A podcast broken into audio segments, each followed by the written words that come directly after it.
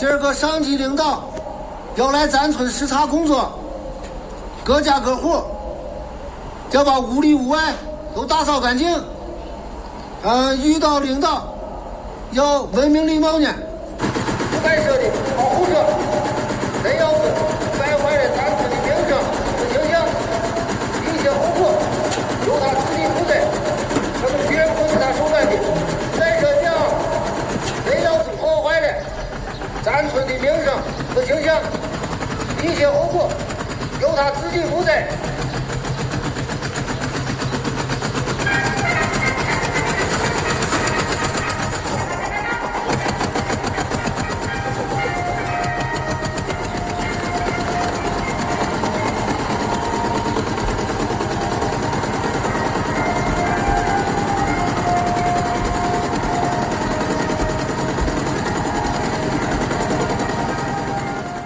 大家好，我是小林。大家好，我是老 K。大家好，我是小西。好，又是一个愉快的周末，我们又齐聚一堂。嗯，对的，对的。我们今天聊一部电影，单纯的聊这部电影，没有任何其他的所指，只是聊这部电影。盲山。呃，盲山这部电影呢，其实是呃二零零七年上映的，也算是离我们都稍微有一点点久远吧，十五年前的电影。然后导演是呃大家应该都比较熟悉的，叫李阳。然后他还拍过呃盲井，还有盲道，就是和盲山一起是一个算他的一个系列吧。然后呢，这个电影呢，呃，其实大家可能也。呃，会稍微了解一点，他讲的就是一个二十世纪九十年代末，然后就是女大学生，对女大学生，然后她被拐卖到大山里面的事情。然后我们今天就来，呃，聊一下。我发现李阳这个导演，他牛逼的点在于非常敢拍，他的每一部电影 揭示的社会黑暗面都太恐怖了，太血淋淋了。盲井是农民工去。到处行凶作恶，然后盲道，盲道是，啊是什么来着？是有关于儿童的，好像是。嗯，对的，就是一些乞讨乞讨儿童的一些背后的故事。我有看到零八年他的一篇访谈，然后他就是，就是他自己讲述了他为什么会，就是在我们看来他会比较关注，呃底层的这些，呃事情，然后感觉他。的表述中，其实是好像跟他自己个人的一个经历会比较有关。然后他，其好像他小的时候，就是他说他父亲去世的时候，其实他才十几岁，然后他的弟弟才一岁，然后他妈妈身体又不好，所以他其实可能小时候也是会经历过一些这种生活上的呃磨难吧。然后他后面就是他其实是有。呃，留学经历的嘛，他算是一个海归派的一个导演。然后他在德国，他自己说他经历了哲学理性的训练，然后所以可能就是，嗯，感觉他个人的经历可能也有一点点让他去关注这一些东西。当然，也有他自己的很多对于中国的电影题材应该关注的东西啊，也是有关的。哎，你说现在它这个三盲系列在我们大陆地区是不是都是属于禁片的范畴里面呢？嗯，应该不是，它里面会有一些删减，删减，它会把一些东西给删减掉。对，这个电影其实它是国内公映版和海外版结局是不一样的。嗯，对的。嗯，对。但是《盲山》在国内公映过，对吗？这我不太清楚。公映过，应该公映过吧。公映过，他这个结尾国内版的就是解救成功了，最后就是警察叔叔把他们把他带出来了。呃，我说到这个结局哦，一开始我我很多年前看过一版，然后我看的那一版呢是杀人的那一版，然后我今天我就今天下午看了第二次看，就是为了要录这期节目，我第二次看看到的是被解救出来的那一版。嗯，对，然后它上面还有这两版。还有那行字，对对对，那行，其实我是觉得，不管是哪一版，这两版在我这边看来都是很血淋淋、很很可怕的，就不过可怕的角度不太一样。像是国外公映的，在爸爸去解救他之后，那个叫德贵对吗？嗯，买购买了他的那个男性，嗯。打了他爸爸一拳，然后，呃，白雪梅，她就受不了了，拿着刀应该是砍了德贵，然后镜头就拉远了，没有直接放出来。他这个之前是埋了一个伏笔的，是德贵在那儿洗头的时候，就是白雪梅在那边用刀在剁，就是给猪剁食的时候，德贵让他给他拿毛巾，他就把刀拿在手上，就盯着他，这是有这是有伏笔的。砍人的这一幕呢，就是让我感觉到了，真的是血淋淋的恐怖，就是完全是一场悲剧。但是我今天下午在看另外一个结局的时候，他有一个和他一起被拐卖进来的妇女，最终选择了留在那里，他又让我感到了现实的残酷，现实的可怕。反正这两个结局在我这边看都不是好的。嗯白雪梅被解救的那个版本，在我看来也不是一个好的结局。导演让和白雪梅在一起被绑的那些女性，她有一个作为代表叫陈春丽吧，应该是陈姐，她叫她陈姐。陈姐对陈姐最后选择了留在那里，我觉得就是这一个选择，让最终的结局变得很可怕。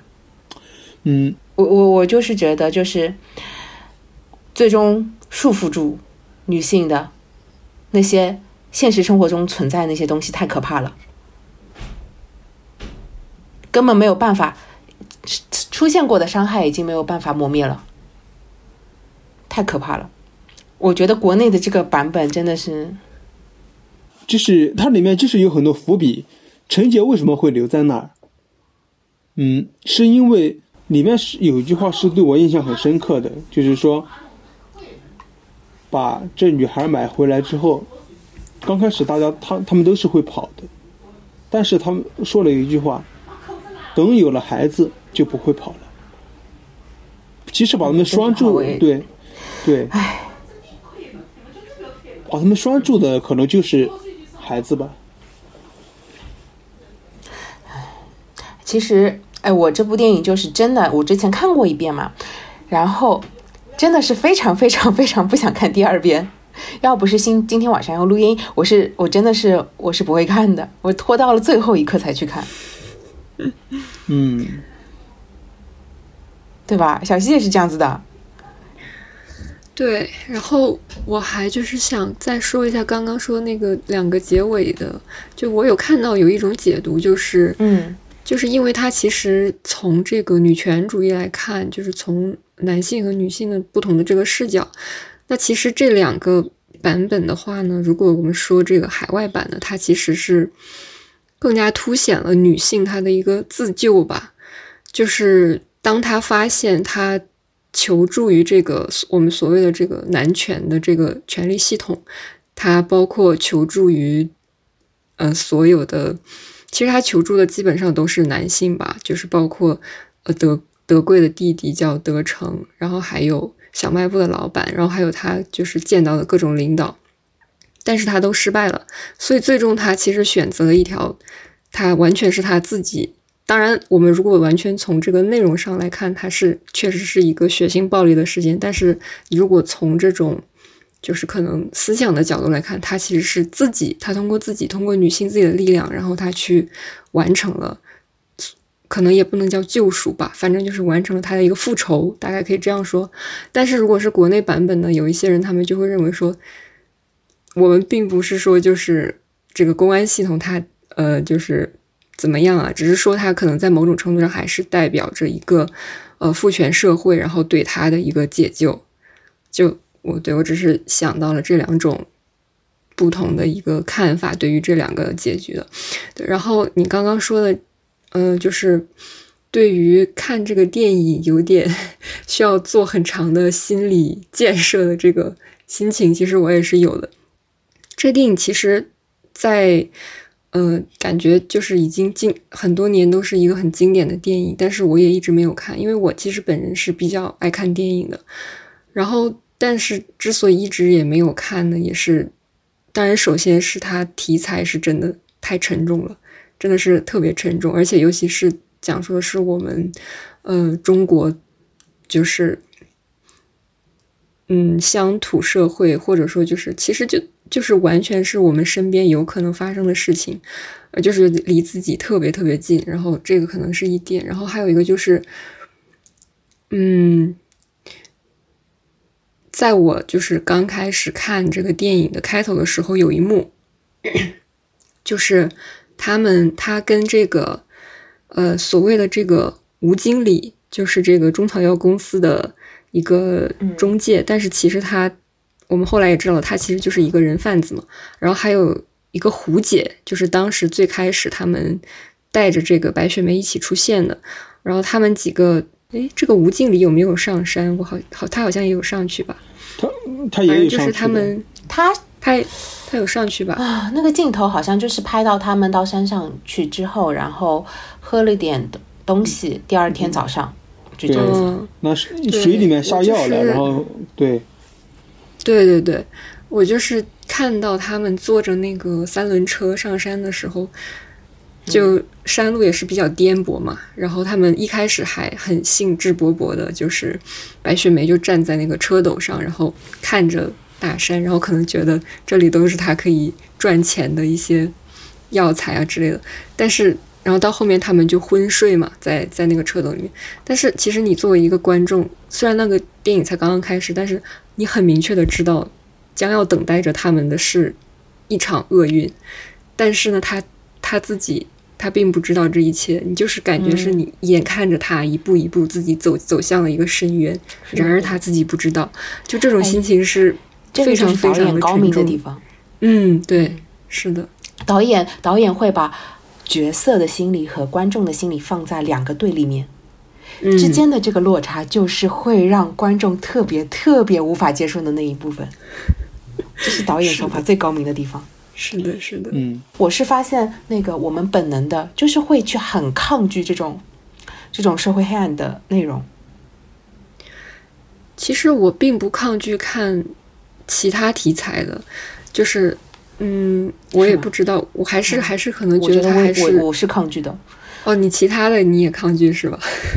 嗯，之前之前那个不是韩国有一部叫《熔炉》的嘛，哦、就是性侵女童的那个故事，嗯、我也没看。哎呦，我真的是看不下去，完全没有办法，没完全没有办法看。其实这些都是应该需要拍出来的，我们需要了解这个社会的弊面，我们不不能光光看到它就是阳光的一面，我们我们也要接触它黑暗的一面。只有就是只有给他给予他们一定的关注度，其实大家才会。才会才会去才会重视，才会引起大家的重视，引起大对引起大家的关注。每次看这些题材的时候，总是它真的很精彩，就是因为它太精彩了，才会让人看着太难过，不敢去触碰它。对，然后盲山他就是也是白雪梅这个人物是有原型的嘛，就是泼硫酸的那个、那个郑秀丽，我不太清楚。对，嗯、就是我看一下，他是九九年的事件吗？对，《南方都市报》九九年他们报道过这个，这个题目就叫“向孩子泼硫酸的被拐妇女”，嗯，被改判死缓。嗯，他其实就是这个，嗯，他叫做郑秀丽，然后是沈阳的，嗯，家里也是农村的，但是他其实是。考到了中专的计算机专业，当然就是跟白雪梅不一样。白雪梅她是被设定成了一个女大学生，然后她在后面打工的时候呢，就是二十二岁去到了珠海，然后也是被人贩子以介绍工作为名，然后骗到了一个村里面，然后卖给了四十九岁的农民，然后可能也是他中间就是也是很。悲惨的一些经历吧，然后他其实泼的是他兄嫂的孩子，嗯、那之前可能也是他兄嫂对他比较虐待呀，然后他可能自己也是积累了很多的，然后他最后选择的一个爆发点是，他买了三瓶硫酸，然后在这个孩子放学回家的路上，然后把这两个孩子就是，嗯，应该是算故意伤害吧，然后后面就是。他被判了死缓，嗯，嗯，嗯，那我很好奇，就是当初买下他的那个农民，四十九岁的那个不经济不太富裕的农民，他最后的结局是什么？是没有相关的新闻做最终报道，对吗？好像应该好像没有，因为当时在法庭上，就是他自己也对自对自己有一些辩护嘛，就是可能跟电影里面我们看到的也差不多。然后还有就是他的代理律师提出的，其实主要的他们的意义也是对被害人的伤势鉴定，然后说他这个报复事出有因，他是。受尽凌辱之后的一个极端的报复行为，然后但是也没有提到，我没有看到这个报道里有提到说要追诉。九九年的这种审判，我们多半可以看作为并不是那么公正的一个对待，就那个时候的法律还有很多缺陷的。其实，哎，其实很有意思啊。如果如果这个案件其实发生在今天，因为我们其实有目共睹，微博。对微博，包括抖音啊，各种网络平台，他们这种舆论的这个影响力，确实，我觉得也挺难猜测它到底最后会是什么样子。而且，法律很多的一部分是基于当时的社会道德，整个社会对这个事件的看法，的确是会影响到最终审判的结果的。嗯，在里面，就是在《盲山》这部电影当中，还有一个片段。是我印象非常深刻的，嗯，就是白雪梅，就是就是福贵，福贵一直想和白雪梅发生关系，但是白雪梅一直不肯。德贵，对对，然后有一天，德贵去，就是他和他那些狐朋狗友，我只能说是狐朋狗友，打麻将对吧？对，打麻将，然后打麻将的那场戏吗？对的，对的，打麻将，然后那些人就调侃他，说他。当时他可能受到了刺激，回去就就想强奸，就是白雪梅。白雪梅还是不从。当时他爸爸和他妈妈进来，一起把白雪梅按着按住，然后把她强奸了。真的是我，我是我是，嗯，不能理解是什么样的人，是什么样的地方才能做出这样的事情，我是理解不了。我跟你说，这部电影的每一个镜头、每一个语言、每一个细节，都在最大限度的挑动观众那个弦。每一刻，我都觉得我要在爆发的边缘，我都忍不住要骂人的那种，强忍着心中的怒火。每一个场景都是这样子的。对，里面出现的所有人，所有人，我觉得只有李青山那个孩子是无辜的，还有受害者。是无辜的之外，所有人都是加害者，嗯，所有人都是有罪的。还有还有一个就是说，嗯嗯，德贵他的表弟，嗯，德成，对他们之他们和他和白雪梅可能就是，可能刚开始可能是是确实是互相有好感。说实话，我觉得德成是更加的更加的让我气愤的一个人，他就是看着自己这个。穷的表哥花钱买到了这么漂亮的一个嫂子，然后对嫂子心生贼心，缠了她的身子。他，我怀疑他到底有没有真心想要救她？他只不过是想将这个女人占为己有而已，用了一套很漂亮的说辞，占据了她的身体之后又不负责任，然后他自己也离开了。从来解救白雪梅就不是他的目标之一。我是觉得他是很矛盾的一个一个角角色，嗯，真的很矛盾。他而且他的设定是念过中学的小学老师。对，他他是想去读大学的，但是可能高考不如意，然后没有考上大学。他他确他确实是很喜欢就是白雪梅，对。因为，因为在那么一个地方，就是大家的受教育程度普遍是不高的，突然能来了一个，就是和他可能和他在同一，就是同一个水平水平上能能够交流的人，对，他们，我觉得他不是喜欢，他像他是像小西上次说的那样，是一种占有欲。我啥时候说的？嗯，呃上一集上上一次录音的时候，在录那个老年生活的时候，你有讲到战友嘛？执念，战友的执念，对对对，嗯，是，嗯对吧对，因为我我我今天和昨天都在听那一期，所以我对你说的那个战友的执念印象非常深。然后我觉得他的那个德成就是这种人，他如果真的爱的话，你觉得他所做出来的一切是爱一个人的表现吗？嗯，绝对不是呀。嗯，对我我睡了你之后，睡了你之后，不是，他是下一个公了和私了，说是先要公了去到主任那边说清楚，还是私了借钱不用还？没有声音，画面一切，他抱着他的东西离开了大山，他就是一个再懦弱不过的人了。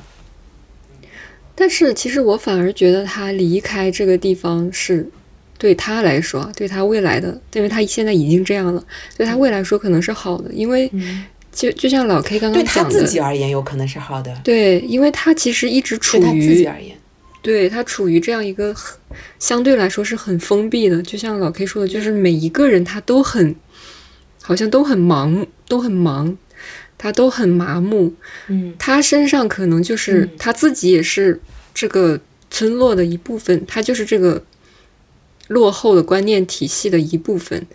然后他是绝对不会去为了白雪梅去放弃，或者说去挑战他所处于的那种，我们说是一个宗族的观念也好，就是或者是他所属的那个嗯小群体的那一套的东西也好，他绝对不可能背叛这个东西，因为他自己也知道下场是什么样。但是呢，就像老 K 说的，他也因为他在这儿只有白雪梅一个人，可能稍微是懂他的，他们两个可能是可以有一些不同于这个层次的一些交流。但是呢，他他当然最后，他确实，我觉得小林说的对，他确实是骗了白雪梅。但是呢，他离开了这里，然后你会发现，嗯他成就自我的方式就是践踏着白雪梅，把她当做是垫脚石，把白雪梅推向深渊，然后自己借助那个反弹力，想办法脱离。嗯对，其实你这样说，白雪梅也算是怕他离开的一个理由吧，一个契机一个推力。是的嗯不过德成这个人倒的确是可以去讨论一下的，但德贵这个人 就真的 邪恶的化身。德成有没有喜欢过、爱过白雪梅呢？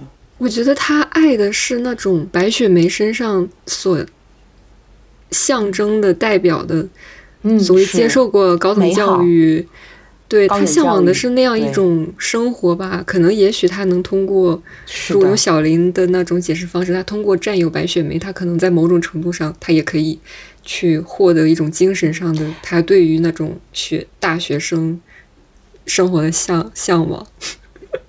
德成对于白雪梅而言是逃离这里的唯一的希望。嗯，他们两个之间已经不是爱这一个字可以解释了的关系。对，但很显然结局是，并不是这样子的，就说明靠男人不可靠。他都已经献出了他的所有。你你们有没有就是你们有没有发现，就是说，嗯，在德德成嗯抛弃了白雪梅，独自一个人走了之后，白雪梅有一个画面就是白雪梅去便利店买东西，然后嗯嗯嗯让、嗯，让办便利店老板给钱，给钱他用什么换的呢？他用他自己身体换的，他可能就是在对，你这一说，我真的是觉得可能是这个样子的。对是这样的，就是这样的，不是可能是这样。他没他没放的很明确，但是嗯，你还他花了四十块钱，抱有一丝幻想吗？嗯，我大概我太幼稚了，对。太幼稚了。对，就是嗯，他之前他之前就是在嗯德德成没有就是欺骗他之前，他可能会可能会对这地方有有一点点的希望，但是嗯，连德成这样子和他就是有共同语言能聊到一块的人，都骗了他，他他在小卖部那一刻，我觉得他是对这个地方没有一一点点念想了，失去了失去了所有的希望。他其实反而就是他在利用这个村落他们自己的这个规则，然后来试图去逃跑了。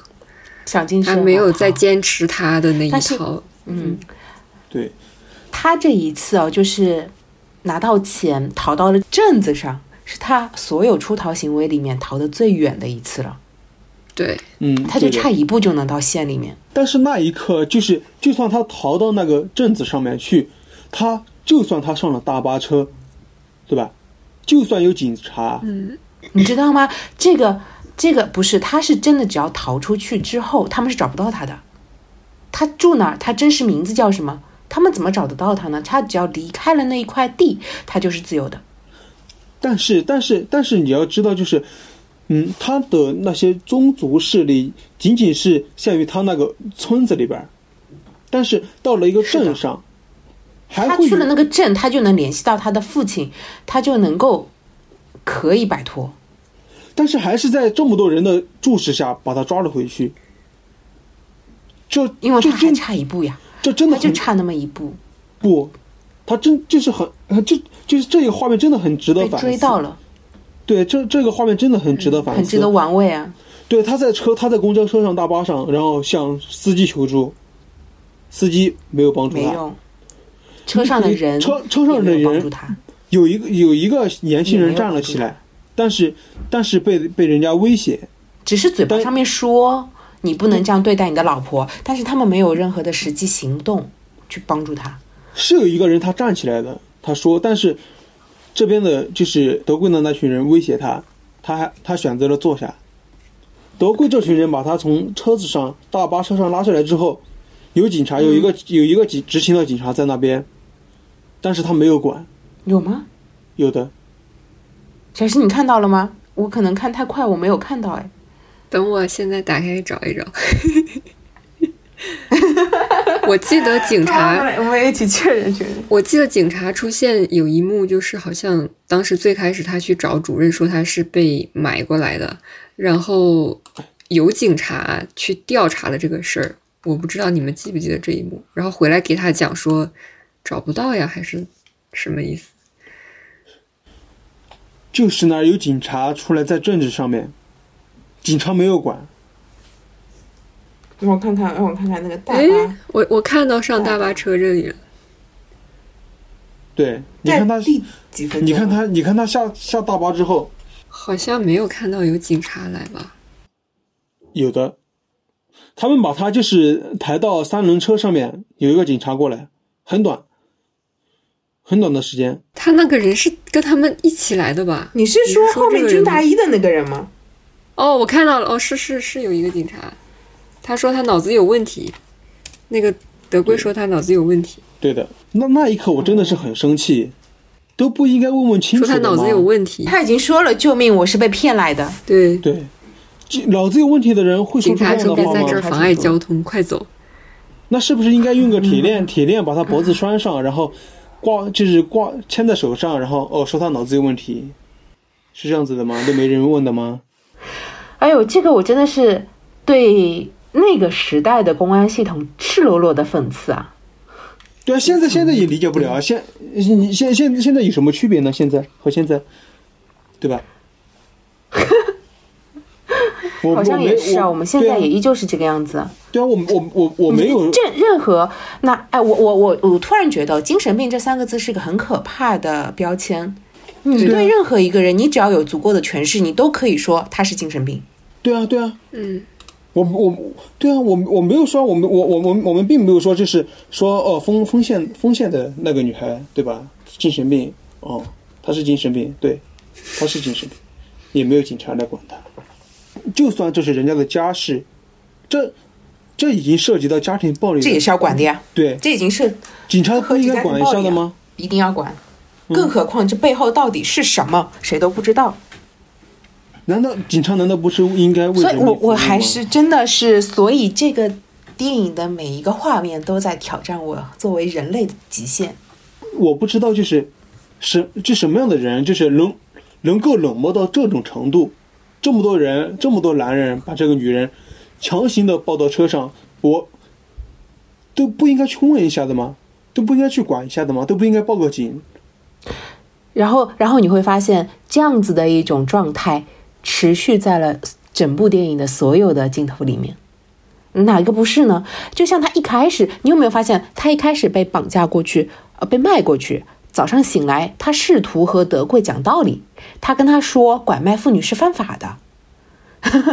结果那里的人对这个嗤之以鼻，就觉得他在开什么国际玩笑。这里所有的人都是这么做的。然后他逃到主任那里，试图跟主任说明这些情况。结果主任给他的反馈是什么呢？这是你们的家务事，快走快走，快带回去。他的借口就是白雪梅没有身份证，没有办法证明自己的身份。然后接下来的一句就是让德贵把白雪梅带走。这两句之间有任何的关系吗？没有啊，是他自己强加上去的。主任他们是知道他是被拐卖过来的，但是为了就是维护他们之间的那种、那种、那种关系，那那种很恶心的关系，他没有说，他选择了包庇。主人他不知道吗？主人他是知道的。哎，我就想说，我我有个问题，就是你觉得当地的那些村民，他们难道不知道拐卖妇女是犯法的吗？我觉得他们是知道的，很多细节都可以表现出他们是知道的。嗯，法律在那边，我是觉得是不适用的，在那种地方，你和你和流氓讲法律，你大家都不遵守，在跟流氓讲法律。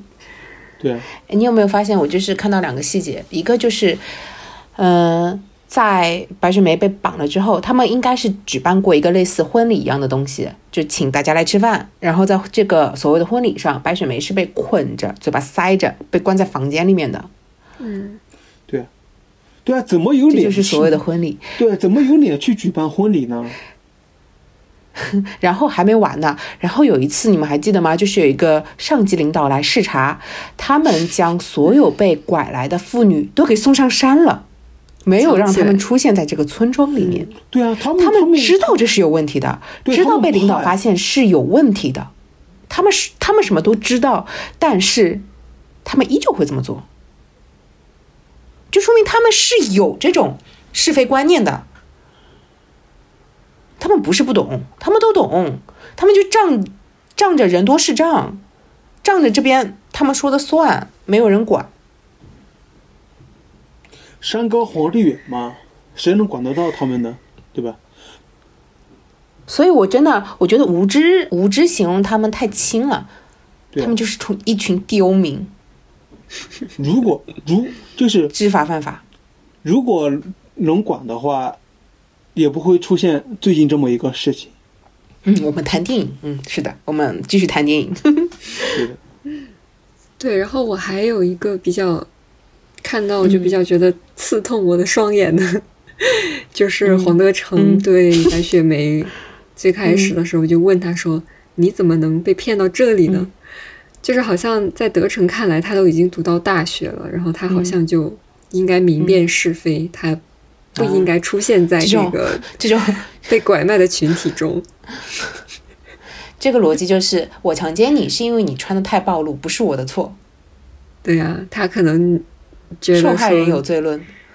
对，他可能觉得被骗到这儿的人应该是那种愚昧无知的。不，他他这种这种就涉及到就是一个就是社会信誉度的一个问题。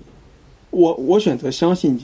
社会或者陌陌生人对陌生人之间的信任，我却要为我的信任而付出这么惨痛的代价，这是不应该的，这不是一个正常社会里面应该会发生的事情。对啊，就是现在现就是现在有很多事情，就是都都会挑战到，就是都会涉及到这种问题。比如说一些老年人摔倒碰瓷，对，这是双透支信任。比如说你坐地铁，然后到一个公交站、火车站，哦，有陌生人找你借钱，说没钱坐车。对，骗你钱，这这这真的都是在透支这个社会的信誉，很恶心。嗯，虽然损失不了多少，但是很这种行为很恶心。就是如果如果以后遇到就是一种真正遇到困难寻求帮想寻求帮助的人，对，大家还会去选择帮助他吗？哎，你们有没有发现就是？白雪梅她有一次被割腕，然后送到了医院里面。哪怕是这种情况之下，她依旧被医院又送了回来。照理说，用我们现在的逻辑是很难被理解的。如果发生这种情况，医院第一时间应该是报警。而且好像当时是那个女医生，她是医生吗？都不知道她是什么，然后就是要他们一定要先缴钱、缴费，一定要先缴费再救人，哪怕人都已经快死了。说到这个钱呢，哎，你有没有发现那个德贵，他他从头开始到最后都一直在强调他那个七千块钱的事情。对，你把七千块钱给我，你反正就是在强调七千块钱，就好像说我七千块钱给你了，你就可以把人给放走了，然后他就可以用这七千块钱再去买一个人，再去买一个其他的女性过来当他的老婆。但是更搞笑的是，就是到了最后他要被救走的时候，他们还在朝白雪梅家里要这七千块钱。七千块钱，我是被你拐来的，结果你管我要七千块钱，赎身，好像好像是我欠了你的七千块钱一样。我这个是让我，Oh my god，意思就是只要我给了你七千块钱，我就可以走了，是这个意思吗？所以他不是一个人，他只是一个工具，生育的工具。不，他不仅仅，他不仅仅是所有权，他不仅仅是一个工具，他是一个免费的工具。他最开始买他花了七千，然后赎他走的时候还要七千。啊，是啊，那那哎，那我那白雪梅可不可以这样子去辩驳？他就说好，我给你七千块钱，那我钱给你了，小孩是我的呀。那我把小孩带走，他们也是不同意的，他们肯定不会同意的。他们又有什么理由把那个小孩留下呢？几千块钱已经给你了，不是的，就完全就不是工具。我是觉得，我我是在想，他们的眼里可能只是我可能会我可能会极端一点哦，就是牲畜，对，不能说是工具，只能说是。但是我仍然我仍然不理解啊，就是。我们当然就是这样说，确实是不对的。我们肯定不能就是把人完全当成工具嘛。我只是说，如果站在他们的角度来看，就算是牲畜，我七千块钱买了牲畜回来，但是我过了这么长时间，甚至下了 牛犊，我们就完全当成是他买他买卖了一个一个牲口。那那怎么他还能重新把这七千块要回来呢？就是只能证明他们只是他这这只是他们的一套说辞，他们甚至就是蛮不讲理到，甚至不能用这种已经不正确的逻辑来理解他们。不管怎么理解，他们再去要七千块钱回来的这个行为，都是证明他们是完全没有任何的逻辑和道理可言的。当然也毫无人性，对，他是完全毫无人性可言。还有一个就是白雪梅他们家根本就拿不出七千块钱，拿不拿得出是另外一回事，我觉得是不太重要的，这根本不是我们讨论的重点。重点是他这个要七千块钱的动机到底是什么？是怎样 怎样怎样一种就是蛮不讲理的人性，变态的老赖。对对对，他知他知道他他知道他们家拿不出七千块钱，所以。嗯，我觉得不一定拿得出的。他爸爸说了，他只有七千块，他只能赎这一次。就是如果他的他爸爸当时说，如果说再嗯朝他要另外的七千，他就没有。我我记得是有这一幕的。就最后他爸爸是同意。我这是啊，就是无论从任何角度、任何任何的方式，我觉得都无法理解，无法理解。在他们眼里，只有钱，only 钱。和传宗接代，他是真我我是觉得他是真的想想要回那七千块钱的，我觉得他就是 把钱七千块钱留下，你走，孩子我的，他再乐意不过了，不是吗？我觉得这就有可能是他想要的结果，他只要孩子和钱呀，女人在他那边什么都不是。等等，你们想一想啊，他要这个孩子对不对？嗯嗯，他要孩子的。嗯，对，白雪梅生的是什么？白雪梅生的是一个儿子，因为她生了儿子。母凭子贵，在他们那边，他生了儿，没有这回事。等一等，你就是就是母凭子贵这回事。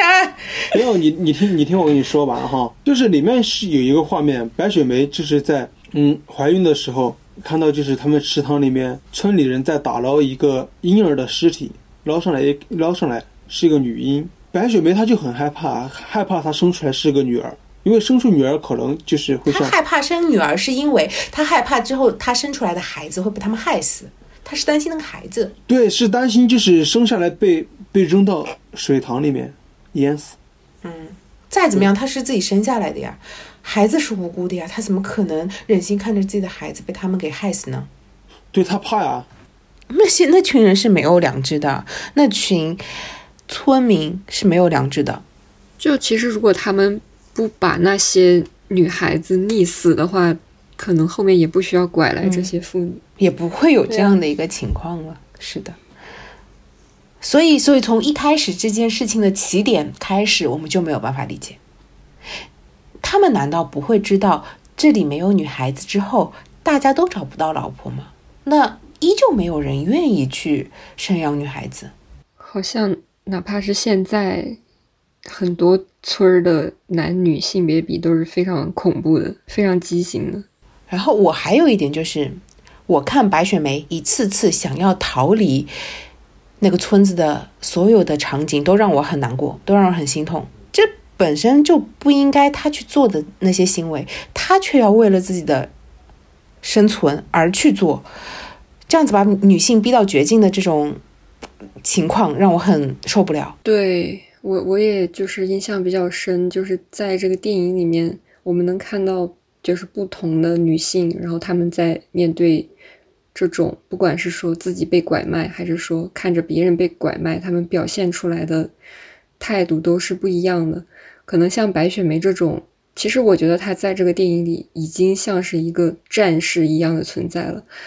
就小林刚刚说，你看到她一次一次往外逃跑，但是他都失败了，你很揪心。但是其实可能也是从另外一个方面能看出来，他其实是很勇敢的，就是哪怕他一次又一次的失败，他还是要继续的抗争，他就不会像刚刚说的那个陈姐一样，就是彻底的认命。然后甚至哪怕、哪怕白雪梅问他逃跑的路线的时候，他也就是非常的漫不经心的就说。翻过那座山，然后就去到镇上就可以走了啊！如果你成功的话，你记得往我家里带个信儿。就他对这个事情已经非常的麻木了，可以说。然后，如果再去看就是黄德贵他的妈妈的话，你就会觉得他他是彻底就是，当然他是在这个村子里生活的，他要彻底沦为了这个世间的帮凶。虽然她也是一个女性。他给白雪梅跪下，然后就是为了让她服从自己的儿子，其实就是为了继续帮这个村落去延续她的血脉，哪怕她也是同样是一个女性。就是就是你们有没有想过，就是嗯，从片头到从就是《盲山》这部电影的开始到结束，白雪梅在那个村子里面待了多长时间？我大概算了一下，最多不超过两年。他在那边只待了两年，对，他是待了两年，那些人是待了很多年。那么，那么我们可以嗯想象一下，就是白雪梅她没有把信送出去，她父亲没有过来找她，她在这个村子里面会一直生活下去。那么，她会不会就是成为和陈姐他们一样子的，成为他们的样子，活成他们的样子呢？也有也有一种也有一种可能，就是哦，就是白雪梅试图逃跑，一直逃跑，一直逃跑，然后。要么腿给他打断，要么用铁链把他拴在屋子里面，生七八个孩子。如果是现实中的话，可能是会的。但是我觉得，就是李阳他拍这部电影，我觉得如果他会继续往下拍啊，我觉得他不会把白雪梅写成这样的。就是他可，我觉得他是那种会为了自由，然后可能会继续，哪怕他逃不出去，他也会寻死。我是这样想的，就是他是一个理比较理性的，不是比较理想的一个角色。嗯，里里面里，这是在这部电影当中，还有还有一个一段情景，我当时印也是印象非常深刻。他也是就是前面埋了一段伏笔。嗯，因为白雪梅一直想逃跑，然后呢，她婆婆说，嗯，等有了孩子之后，嗯，人就可以拴到这儿了。后面确实是，她有了孩子之后，她有一天就是抱着她的孩子，然后准备去小卖部，不是准备去她陈姐家玩。嗯，然后她婆婆看了一眼，然后就跟了上来，跟到嗯小卖部的门口吧，然后就说把孩子给她，她婆婆然后就把孩子抱着就走了，就没有管白雪梅。白雪梅就是看到孩子被婆婆抱走之后，然后她也她在那儿犹豫了一会儿，没有选择去陈姐家，就选择跟她婆婆回了家。这当这个场景出来之后，我我是认为白雪梅已经是被拴住了。我是觉得这有可能是他一时间的犹豫，但是他最终还是要离开那里的。嗯，不会的，因为因为前面电影前面给了一个伏笔，有了孩子就被拴住了，他也不会跑了。嗯，但是他电影最后面，警察就我们现在说国内的那个结局，警察去应该是凌晨吧，到他们家想要偷偷带走他的时候，对他说了一句绝对不可以去抱孩子。他最终选择不抱孩子，最终选择自己先离开。他会他会有抉择，他会很痛苦，但是最终他还是会选择走。警察当时应该是这么跟他说的吧，就是说自己先走，然后后面再来管孩子。对，他是会把自己放在优先的位置上的，离开这边是他的第一目的。那没办法，在在那种地方，在那种地方，女性得不到任何的尊重。刚才小溪不是说白雪梅她像一个战士一样，在不断为了自己的自由而拼尽全力想要离开那边吗？就“战士”这两个词，我就听着非常的揪心。这本不应该他们去承受的事情啊，这不是他们要去反抗的事情啊。这个社会本就不应该是那样，但是我们却嗯变成了那样，让他们去开拓这一切，觉得对他们而言是非常不公平的一件事情。我们是我们把这些痛苦强加到了他们身上。嗯，其实出出其实就是出现这样子的事情，我们大家都是有责任的。对。然后其实我还想聊一下那个李青山这个角色，我觉得也挺有意思的，嗯，就是青山对是那个孩子，嗯，对。其实最开始应该没记错的话，白雪梅在被领回去的第一天，就是他还坐在那里被村民围观的时候，好像就已经有一些小孩子就是过来看他了。我有点不记得那里面有没有他。嗯然后到后面他结婚的当那那一天，他被绑在屋子里面，然后也有很多小孩子就是隔着窗子看他，那里应该是有李青山的。然后到再后面，就是他主动去跟这个李青山交流，然后帮他辅导作业。然后李青山后来也给他送过鸡蛋嘛。那最后也是青山去帮他把这封看似几乎再也没有希望寄出去的这个信，还是帮他寄了出去。就是可能我不知道你们看的时候什么感觉啊？我是没有想到过最后救他的人会是李青山的，我是完全没有这个就是预想的。然后就是，反正我也有看到那个李阳他自己的表达，就是他认为这个人物其实是象征着一个希望，就是他是孩子，然后他心中有正义呀和善良，他其实就象征着这个落后封闭的这个村落的体系的一个希望，嗯。就是一个裂缝吧。你有没有发现，这种用孩子作为隐喻、作为线索、作为希望串联故事的这种手法，是我们就是内地电影导演们会很常用的一个方式。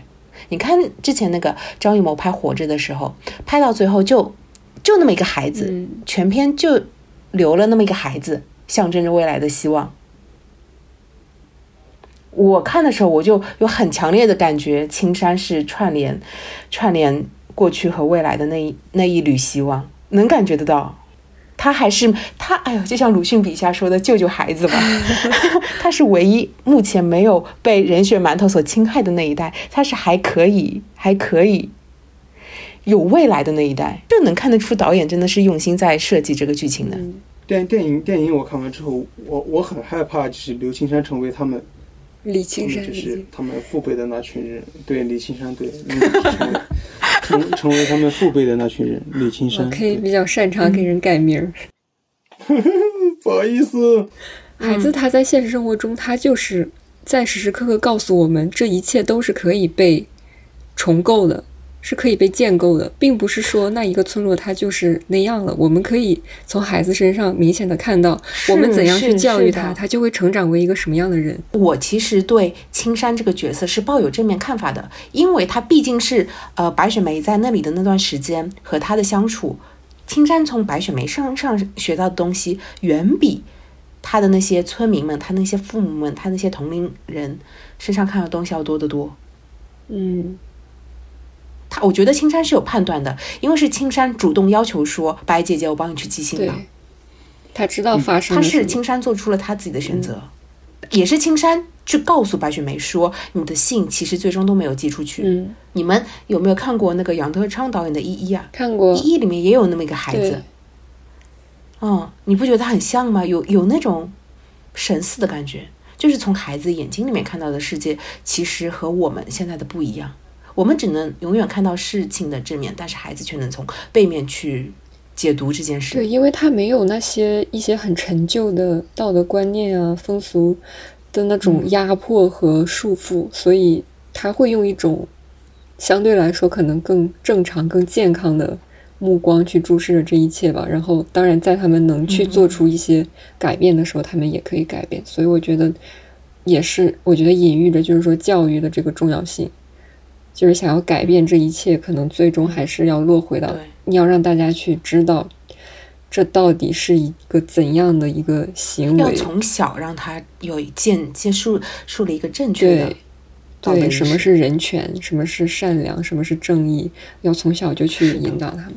我真的感觉就是，我觉得你们，我不知道你们怎么想，嗯我觉得是没有可能对他们这个村里面任何一个村民去啊让他们去幡然醒悟过来，他们真的错在哪里？我觉得是很难很难的。他们作为一个成年人，是很难很难的。哎，你还记得就是那那个，就是他们把他把他一开始警察去解救他的时候，把他已经坐上车了，已经试图开出那个村庄，但是所有的村民都在拦车，都在拦车，然后讲出了那七千块钱著名的荒诞的台词。呃，德贵他妈嗯，瘫坐在车前，然后说：“哎呀，我我不活啦，什么什么什么，类似于这种这样子的话。”然后警察相反的还去安慰他，说：“哎呀，不要这样，哎呀，我们不走了，我们去什么主任的办公室那边，我们去把话好好说清楚。”我觉得这个世界是怎么了？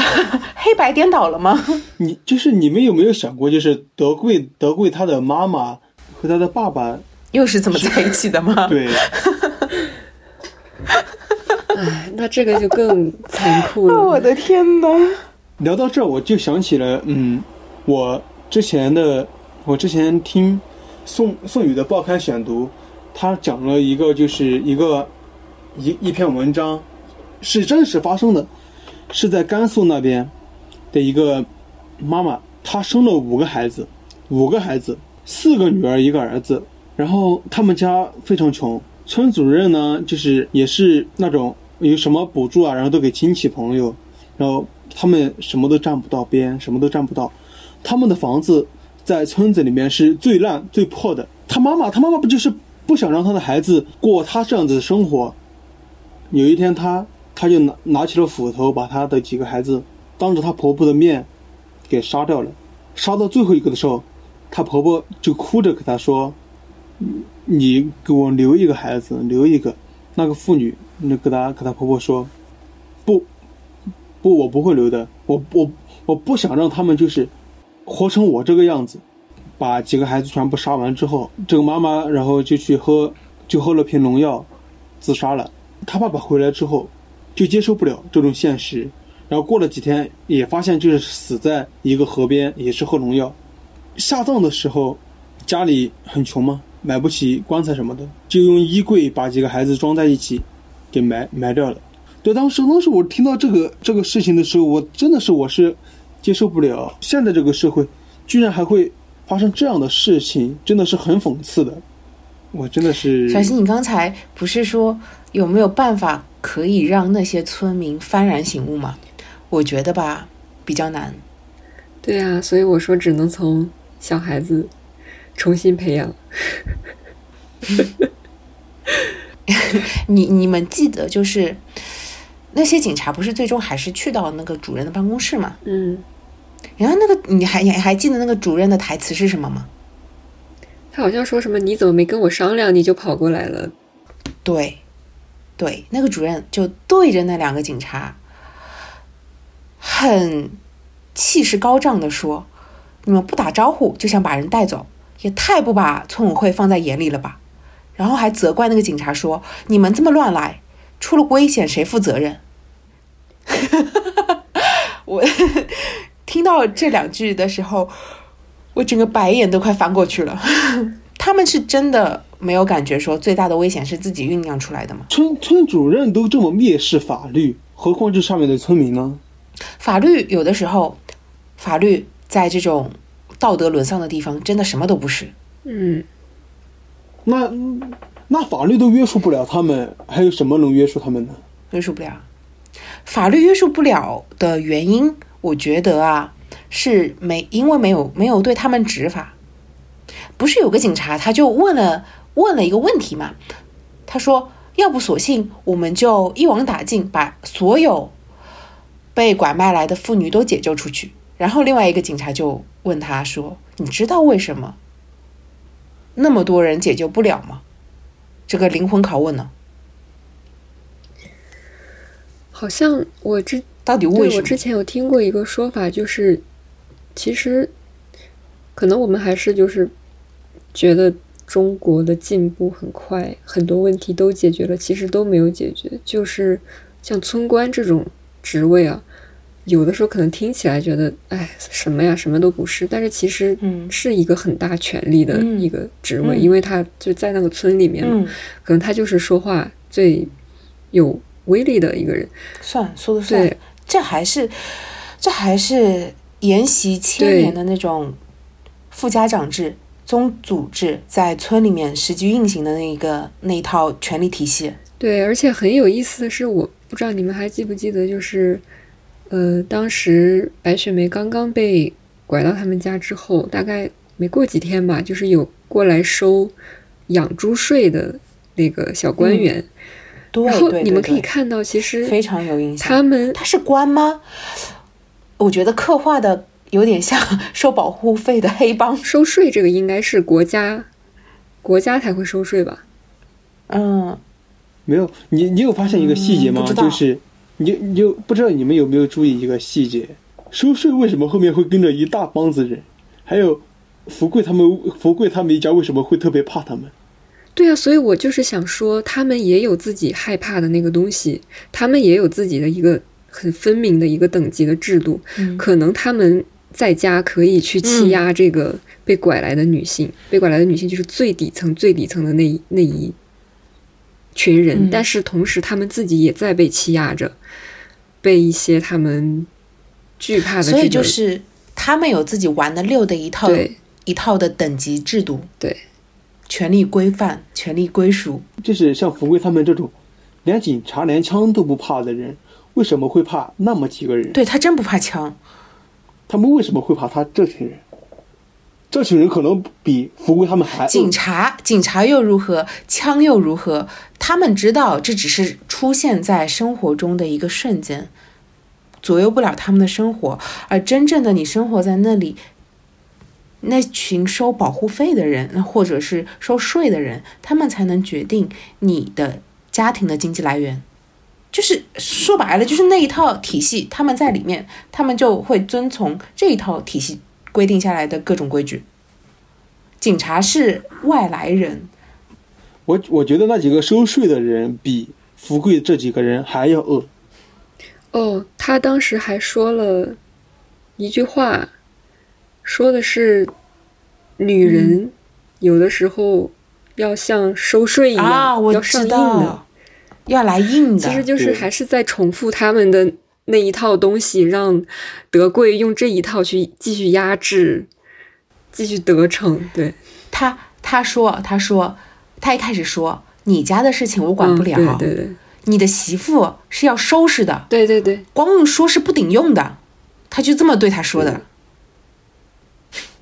所以，所以我们可以从这里面窥见他们平时是怎么行事的，全部全部都是直接来，我对你直接来，你对你自，你对你对你的家人也来也来硬的，打呗，就是在他们的逻辑里面对。讲得通的一套东西。他们并不是通过讲道理啊，嗯。通过法律啊，通过尊重每个个体都是平等的，他们是完全不一样的另一套的法则。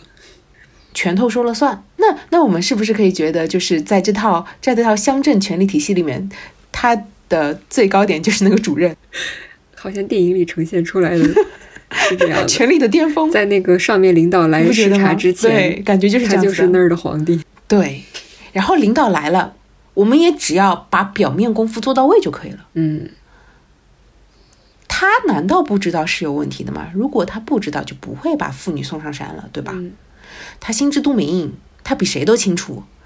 他还对那些警察说：“我们这边的人啊，就是这样子的，粗鲁的很。”他还真有一脸，有他的嘴脸说这种话，我天呐！里面还有一句话，就是当时领导下来视察的时候，那句话就是主任说的，他真的是说的，就是细想会很恐怖。我跟你们大家去说一下这句话是怎么说的。今天上级领领导要来咱们村视察工作，各家各户要把屋里屋外打扫干净。遇里遇领导要礼貌，不该说的别胡说。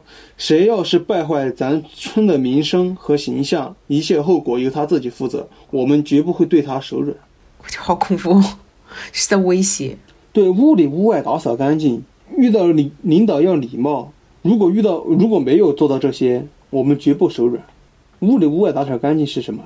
他们他们整个村紧紧的捆绑在了一起。对，就是很盲目的一种共同体的这种意识，但是其实他们所捂着的那些东西是丑，是很丑丑陋的。你有没有发现，就是他们之所以会那么团结，就是因为彼此抓住了对方的把柄。我并不是因为纯粹的害怕，是害怕和利益纠缠在了一起，形成了这么一个一团团、一团团黑黢黢的那种东西。怎么怎么形容它呢？邪恶的果实。嗯 那地方，那地方简直是女性的女性的地狱。嗯，我觉得女性的地狱何止女性的地狱，是一切你对未来保有希望的人，所有人的炼狱。还有一个，我不知道你们有没有注意到，这个电影好像从头到尾是没有配乐的。对的，我真的没有注意到，哎，没有配我就一直在乐，看内容。只有一部纪只有就录片一样是后面结。结尾，我是结尾，结结尾的时候会有一首很高亢的音乐。我感觉就好像在看那种乡土纪实片一样，就是非常写实、非常现实。然后好像他雇佣的演员都是非职业的，我们为什么要思考远方的苦难？这个是我们的现在就是聊的这部电影，我我们的这是一个嗯初衷。我当时我一个朋友他他发了一段文字出来，我我借用一下我朋友的这句话哈：只要我们是一个有同情心的人，我们就会感到自己不是痛苦施加者的共谋。我们的同情宣布了我们的清白，也宣布了我们的无能。嗯，当时是乌克兰、俄罗斯对乌克兰发生发布战争嘛，然后这这里面也也包含了一句乌克兰战争的这句话。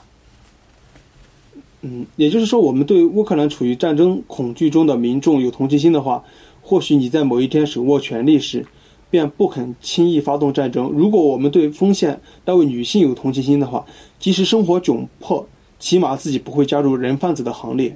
这就是我们为什么要思考远方的苦难，这就是我们为什么要在这儿聊这么一期《盲山》的这部电影。